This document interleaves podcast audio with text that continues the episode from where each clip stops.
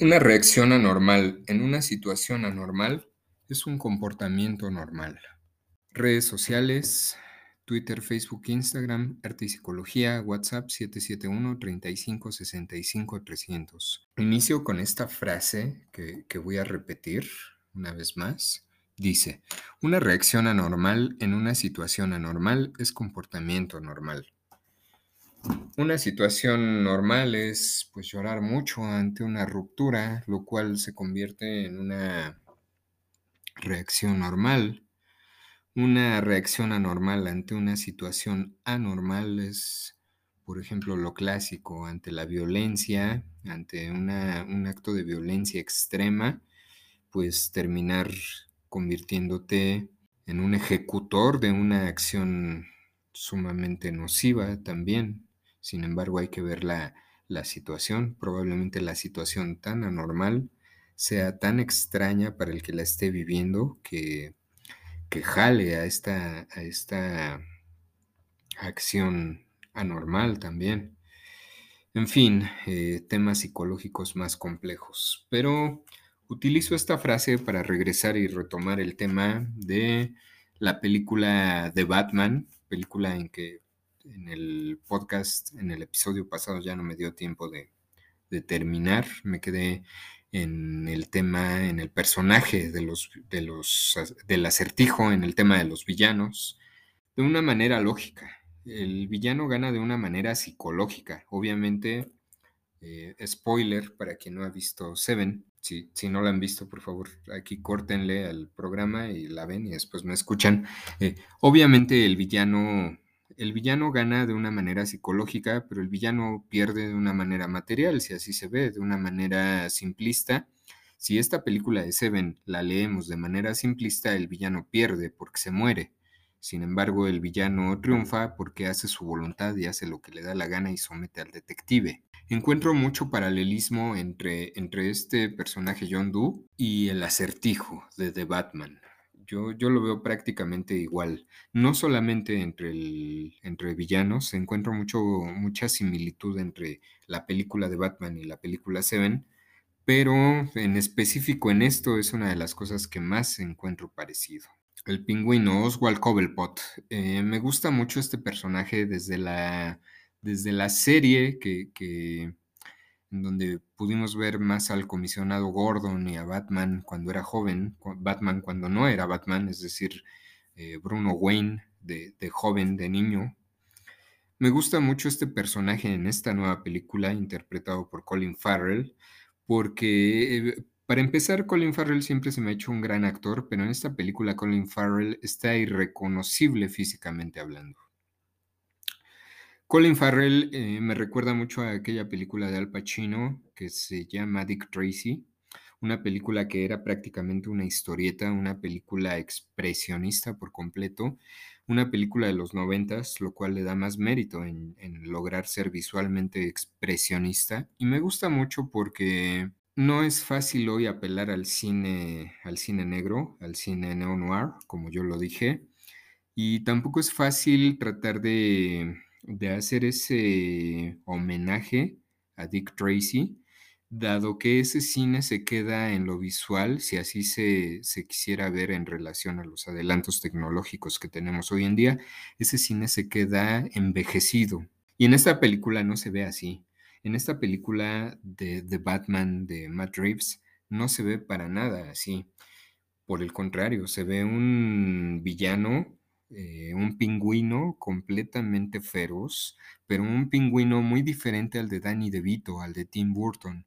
Un pingüino que no es que la imagen del pingüino de Danny DeVito no me agrade, me gusta mucho. Justamente me gusta mucho esa invención de Tim Burton, pero esas películas de Tim Burton obedecían más al mundo de Tim Burton. Ahí está la, la magia de esas dos primeras películas de Tim Burton. Obedecían al universo de Tim Burton. Eh, cine de autor, si así lo vemos, como Fellini, como yo decía en el, episodio anterior en que empecé a hablar de Batman.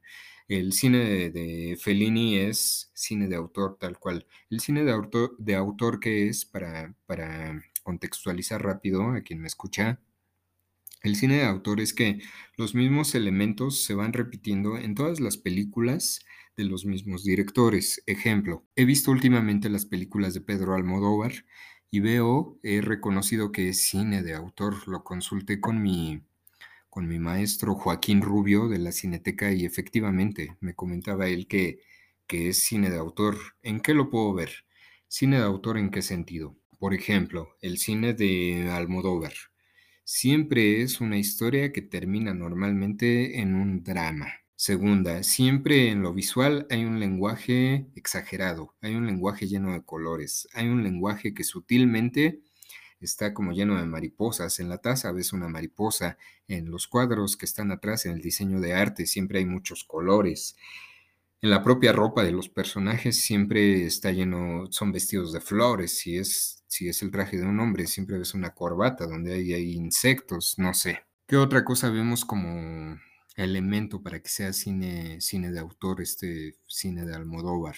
Siempre hay un toque, por ejemplo, en este cine con la homosexualidad. Puede tratarse de homosexualidad o no, es decir, puede ser el eje central o no, pero siempre hay un, un guiño con ese tema. Vamos ahora a las películas de Fellini. ¿Qué hace que, las películas de Fellini sean cine de autor? Siempre hay circo, siempre hay eh, denotación de música nostálgica, siempre hay payasos y siempre hay también caricatura. Es decir, siempre hay personajes que son muy caricaturescos. Por ejemplo, Fellini tiene la maña de siempre poner en sus películas gente completamente enana, gente deforme o gente chistosa. Y esto lo digo sin que sea denotativo, esto lo digo porque en aquella época sí se manejaban los términos. Si se revisa toda la filmografía de Fellini, si se revisa toda la filmografía de Pedro Almodóvar, esto va a hacer que nos demos cuenta de que es un cine de autor. Entonces, con esto me refiero a cine de autor. Regresando a Batman. El personaje de, Tim Burton es cine de autor también. Eh, el personaje del pingüino de Tim Burton es cine de autor. ¿Por qué razón? Por lo mismo, siempre encontramos los mismos elementos. Siempre los personajes de Tim Burton, Tim Burton dirigió Edward Scissorhands, son personajes pálidos, con los ojos oscuros, con los ojos como si no hubieran dormido.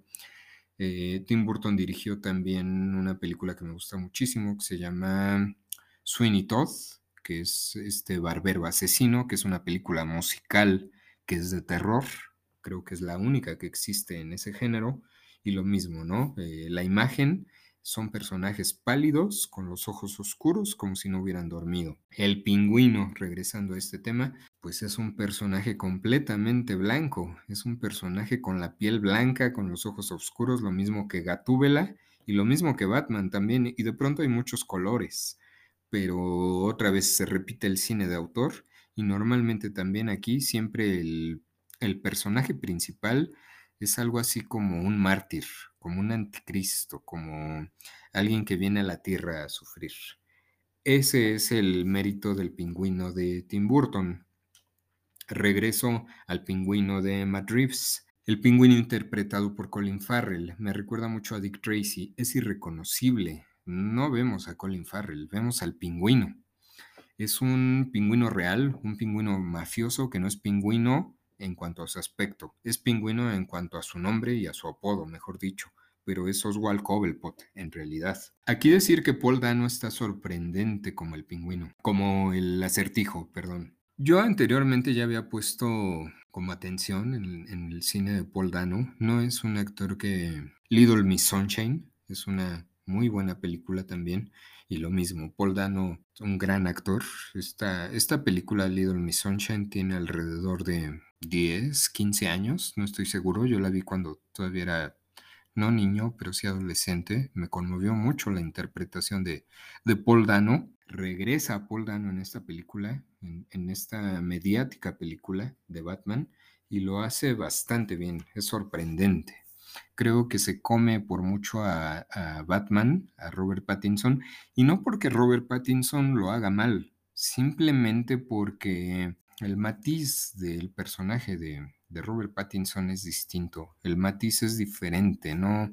Creo que si hay una película de The Batman 2 de Matt Reeves, creo que vamos a ver a Robert Pattinson explayarse muchísimo más. Creo que vamos a entender y vamos a conocer nuevas dimensiones del personaje. Entonces no se come Paul Dano a Robert Pattinson porque Pattinson lo haga mal. Sin embargo, sí porque el acertijo tiene esta película solamente para desarrollarse y Paul Dano lo hace sumamente bien, sorprendente. Catwoman, interpretada por Zoe Kravitz, hija de Lenny Kravitz, un rockero que, que en particular disfruto mucho su música. Zoe Kravitz me gustaba mucho cuando era más joven, después no sé qué pasó, adelgazó demasiado, no, no tengo idea, pero le vi una expresión, creo que le cambió la expresión a Zoe Kravitz y, y de ser una chica adolescente, sonriente y feliz, le cambió la expresión a ser una chica adulta, pero una chica depresiva casi siempre. Zoe Kravitz me recuerda mucho a esa gatúbela de Tim Burton que siempre tiene la sombra y el, el rímel corrido, que siempre tiene esa expresión de sufrimiento y en cierto sentido de, de ser degenerada de alguna manera, pero degenerada no por el goce, degenerada porque no le queda otra y tiene que sufrir. Me gusta mucho el personaje que, hizo Zoe Kravitz de Catwoman. Es un personaje también como el de Batman, sobrio, tiene personalidad y es una mujer que me parece que tiene una gran personalidad. Vamos a hablar un poco más, voy a hablar un poco más, voy a platicarles de, de lo que significó para mí The Batman, de por qué decidí hacer este podcast, de por qué decidí no apresurarme en el, en el episodio pasado y tomarme el tiempo de, terminarlo bien. Para mí fue mágico, ya lo había platicado en la introducción del primer podcast. Para mí fue mágico poder regresar a un vistazo, poder echar un vistazo que esta película me fuera pretexto a mí yo de hace dos años, de hace tres años, no sé, por ahí así. Y me recordó mucho, siendo que yo esta película no la vi en CDMX, en Ciudad de México, que que es mi ciudad favorita, es mi casa, Ciudad de México es mi madre. Eh, no la pude ver allá, la vi en Pachuca, una ciudad que también quiero mucho, pero es muy distinto, la quiero por otras razones, no la quiero, no la quiero en el sentido de lo cultural. Pachuca no ofrece mucha gama cultural. Ciudad de México sí, y además Ciudad de México ofrece mucha gama cultural para gente que no tiene dinero, para gente que no tiene para estar pagando obras de teatro. Veía yo a Aladino, veía yo los promocionales de Aladino y Aladino pues es, bastante caro, no sé, desde mil pesos el boleto más barato hasta cinco mil. No digo que no lo valga, pero no todos podemos pagar eso. Ciudad de México ofrece todos los niveles ah, en el sentido cultural.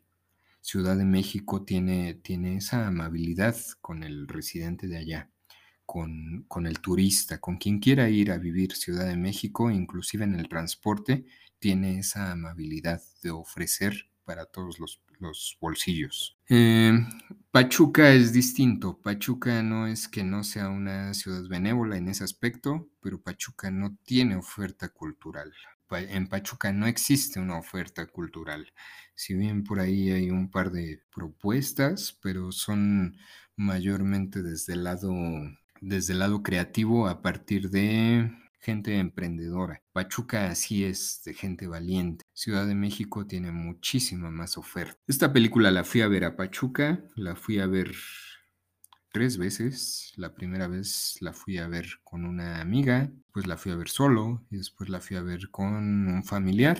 Y me recordó mucho aquellas épocas, repito, de glorias, en que yo solía ir a México. Me recordó algunos de mis cines favoritos de Ciudad de México, la Cineteca, creo que ya la, la he nombrado varias veces alrededor de este tema de The Batman.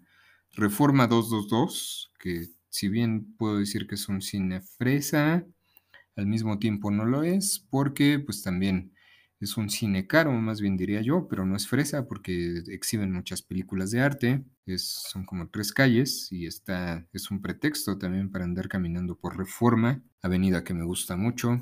Y otro cine que me recordó también, Cinépolis Diana, que está como a cuatro calles más de Reforma 222 y de Cinemex Casa de Arte. Es, es un espacio reforma, sobre todo ese corredor de reforma que está desde Cinépolis Diana hasta Reforma 222 es un espacio que para mí fue muy cotidiano.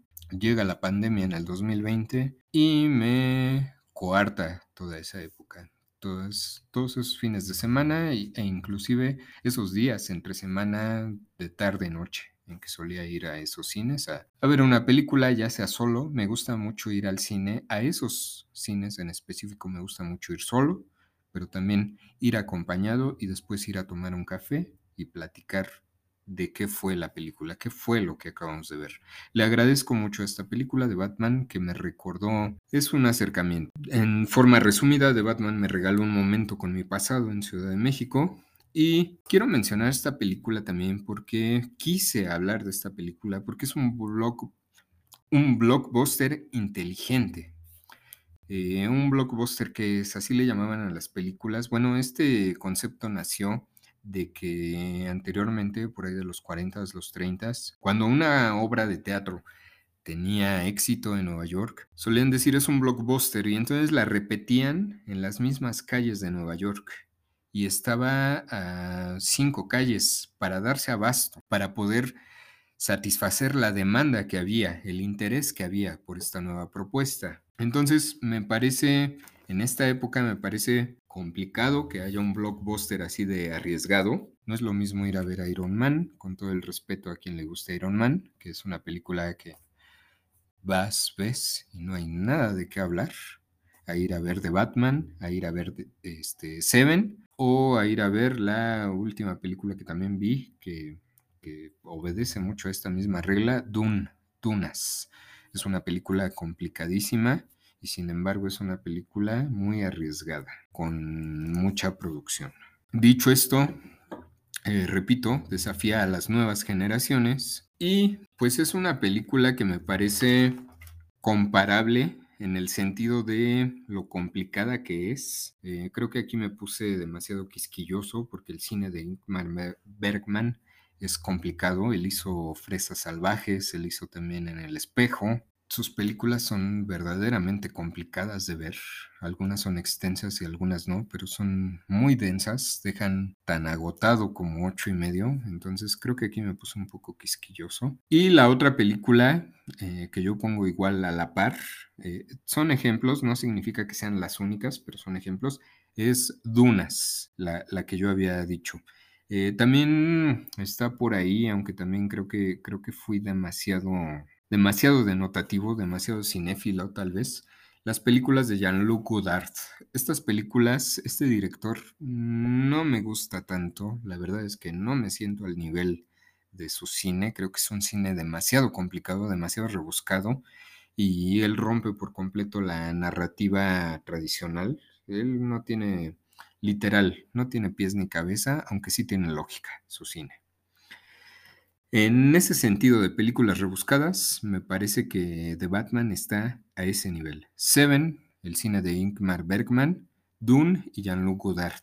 Y otro más que quiero mencionar es David Lynch. Nada más que David Lynch se ha vuelto una estrella pop, pues ha tenido cierta justicia y eso me, me parece me parece muy agradable desde mis ojos. Ha tenido cierta justicia y se ha convertido en un artista pop entonces, pues ahora ya es difícil si saber si la gente a la que le gusta es genuinamente, si lo están diciendo de forma genuina o lo están diciendo solo por pertenecer al grupo de elitistas, no lo sé. Sin embargo, pues también creo que, que me recuerda mucho ese cine complejo de David Lynch. De Batman, por último, para terminar. ¿Qué cosas buenas encuentro en esta película de The Batman? Me gusta mucho que es para gente paciente y cinematográfica, Aquí tengo que hacer una corrección. Para gente paciente y diagonal o cinematográfica, puede haber gente que no tenga tanto conocimiento en el cine y sin embargo sea paciente y le va a gustar mucho esta película. Pero si va a verla un adolescente que está acostumbrado a ver simplemente Iron Man y a ver ese, este, eh, ¿qué otra película salió apenas? Mobius, pues no sé, puro cine fácil, creo que no debe de ir a ver esta última película de Batman, le va a aburrir muchísimo. La música de Michael Giacchino es impresionante.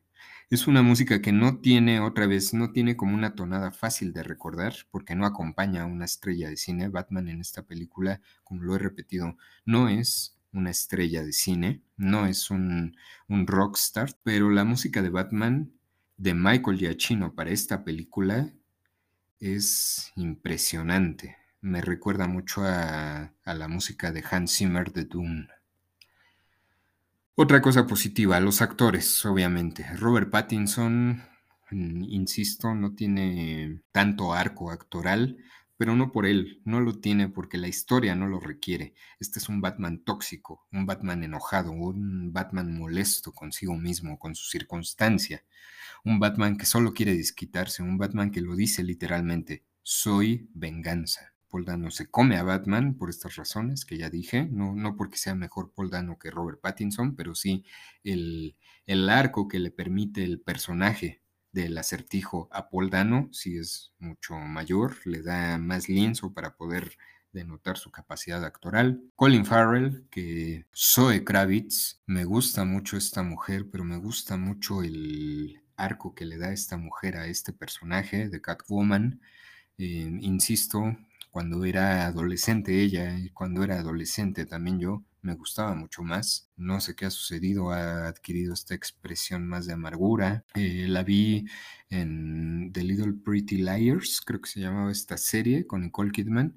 Y también era un personaje sombrío, el de Zoe Kravitz. Era un personaje complejo, un personaje que se lo comía la circunstancia. Lo mismo vemos aquí en, en Catwoman. Y por último, John Turturro. Creo que, que John Turturro, sin, sin que haga tanto eco, sin que atraiga tanto reflector, una gran actuación. Otra cosa favorable de The Batman es, pues obviamente lo que ya, ya había dicho, creo que es un ejemplo de, cine de, de neo-noir, que es nuevo cine negro y es una apuesta arriesgada y esto me recuerda mucho también el cine de los 40. Creo que es un homenaje al cine de los 40, al cine que, que deberíamos de regresar porque es el cine que apuesta a ejercitar la mente del espectador. Cosas negativas de The Batman, pues son pocas. La duración, la verdad es que sí, en algún momento estaba como cansado de ver The Batman, estaba como, como más con esta actitud de este Batman tan tóxico, estaba como, como al borde de decir, de decir, ya quiero que se acabe. Después te renuevan otra vez la, sobre todo si estás en la frecuencia de esta película, te renuevan el interés y otra vez todo se activa y es como volver a empezar.